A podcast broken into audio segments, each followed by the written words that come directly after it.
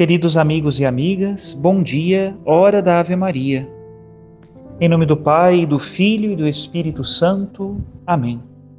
O anjo do Senhor anunciou a Maria e ela concebeu do Espírito Santo.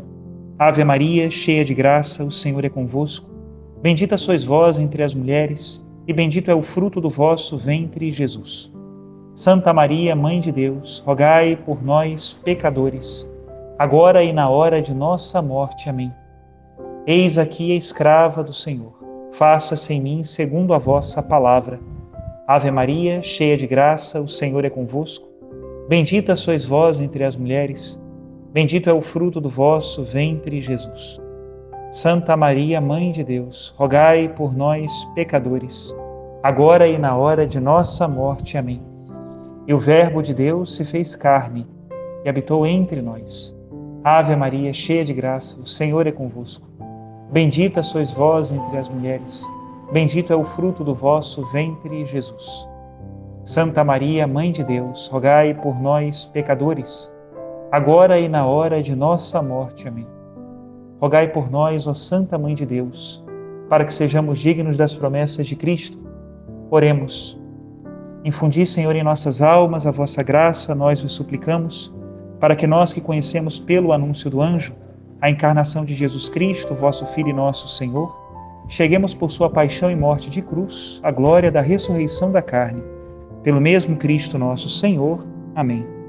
Em nome do Pai, do Filho e do Espírito Santo. Amém. Caros irmãos e irmãs, hoje, dia 23 de dezembro, rezaremos a última das antífonas preparatórias para o tempo do Natal o Senhor virá amanhã, na noite do dia 24, celebraremos o seu nascimento. Esta última antífona diz: Ó Emanuel, Deus conosco, nosso rei legislador, esperança das nações e dos povos, salvador. Vinde enfim para salvar-nos, ó Senhor e nosso Deus. E a leitura que a liturgia hoje nos reserva está na profecia de Malaquias, capítulo 3, a partir do versículo 1, e diz assim: Assim fala o Senhor Deus: Eis que envio meu anjo, e ele há de preparar o caminho para mim. Logo chegará o templo, o dominador, que tentais encontrar, e o anjo da aliança que desejais. Ei-lo que vem, diz o Senhor dos exércitos. E quem poderá fazer-lhe frente no dia de sua chegada? E quem poderá resistir-lhe quando ele aparecer? Ele é como o fogo da forja e como a barrela dos lavadeiros. E estará postos como para fazer derreter e purificar a prata. Assim ele purificará os filhos de Levi e os refinará como ouro e como prata. E eles poderão assim fazer oferendas justas ao Senhor. Será então aceitável ao Senhor a oblação de Judá e de Jerusalém, como nos primeiros tempos e nos anos antigos Eis que eu vos enviarei o profeta Elias, antes que venha o dia do Senhor, dia grande e terrível. O coração dos pais há de voltar-se para os filhos, e o coração dos filhos para seus pais, para que eu não intervenha, ferindo de maldição a vossa terra. Palavra do Senhor. Graças a Deus. A primeira leitura de hoje está totalmente imersa na cultura do antigo Israel e algumas coisas talvez precisem ser explicadas. Em primeiro lugar está o tema da preparação. Antes da vinda de Deus, ele enviará o seu anjo para que prepare o caminho para a sua chegada. E o anjo de Deus é uma figura terrível no Antigo Testamento. Quando ele chega, as pessoas se prostram e muitos duvidam, inclusive, se permanecerão vivos depois de verem o seu fulgor e a sua imagem. O profeta Malaquias diz que ele é como o fogo da forja e como a barrela dos lavadeiros. O fogo é aquele que derrete a prata e o ouro para que sejam purificados, e a barrela é o alvejante usado pelos lavadeiros. Esta purificação, segundo o profeta Malaquias, será dos filhos de Levi. Os filhos de Levi eram os sacerdotes de Israel, encarregados de oferecerem, em nome das outras doze tribos, as ofertas dignas de Deus, prescritas pela lei. Por isso o profeta diz que só depois da purificação dos filhos de Levi é que a oblação de Judá e de Jerusalém poderá ser aceita como era aceita nos tempos antigos. Logo, a profecia salta ao versículo 23 e se fala do profeta Elias. Elias, no Antigo Testamento, não morreu, ele subiu num carro de fogo. E era vivo nas histórias e lendas de Israel que este Elias que subiu num carro de fogo um dia voltaria para preparar o caminho do Senhor. Este seria então o anjo que Deus enviaria.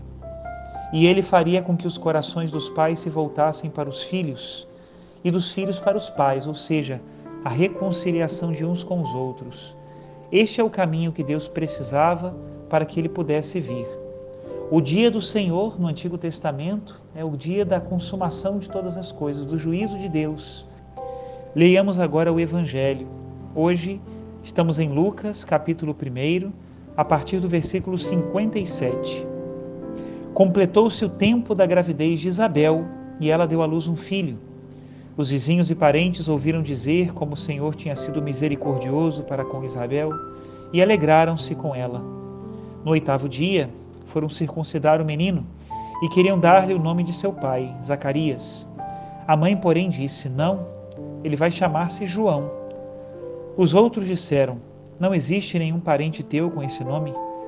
Então fizeram sinais ao pai, perguntando como ele queria que o menino se chamasse.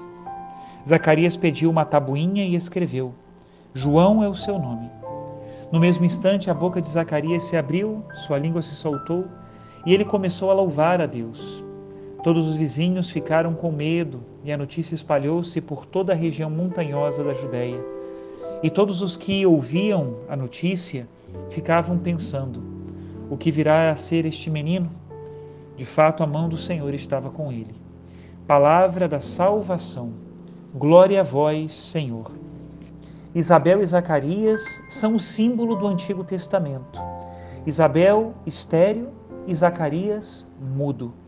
O Antigo Testamento sem vida, esperando ansioso a vinda do seu Messias, a vinda do seu Salvador.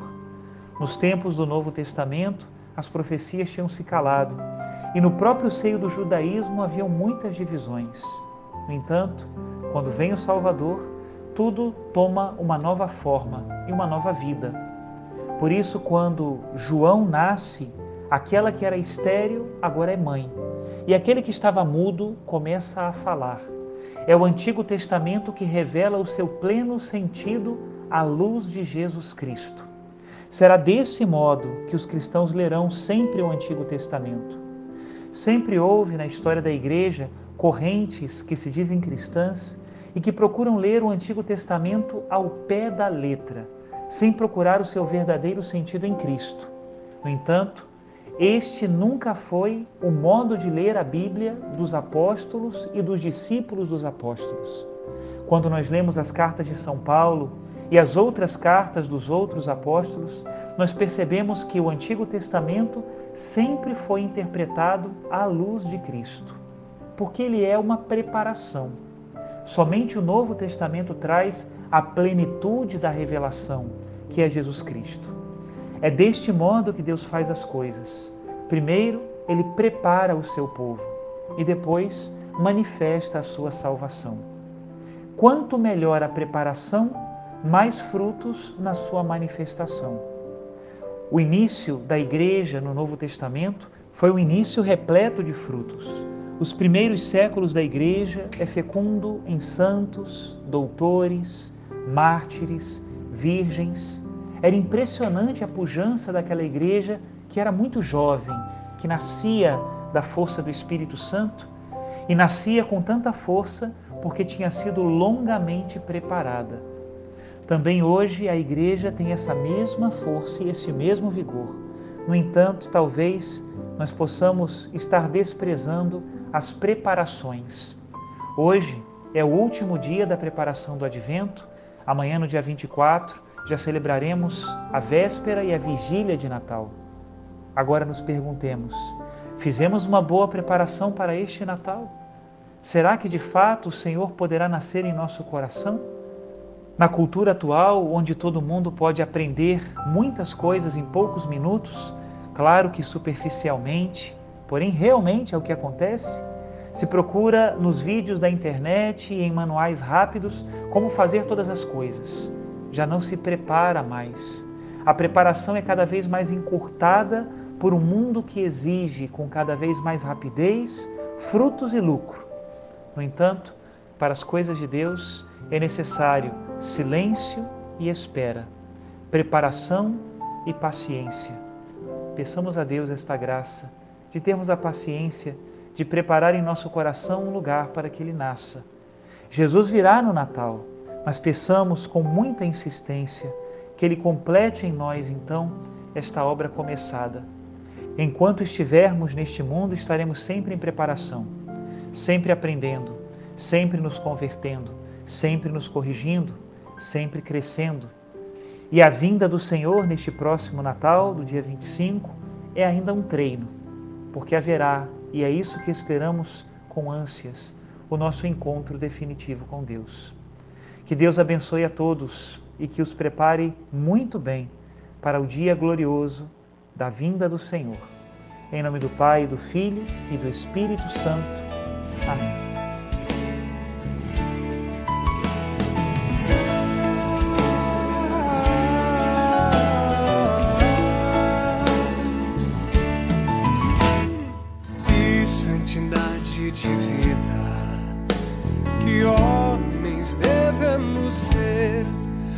Se tudo no céu e na terra o Senhor chamará,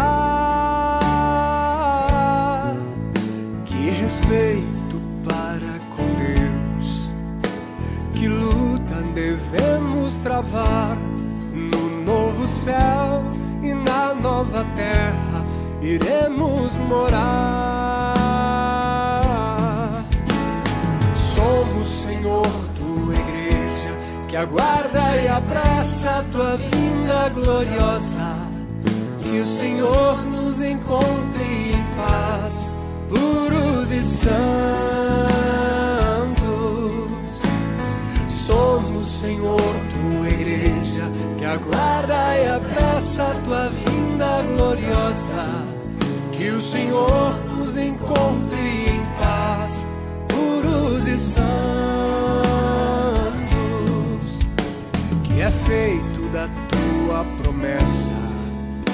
Perguntam e zombam de Deus,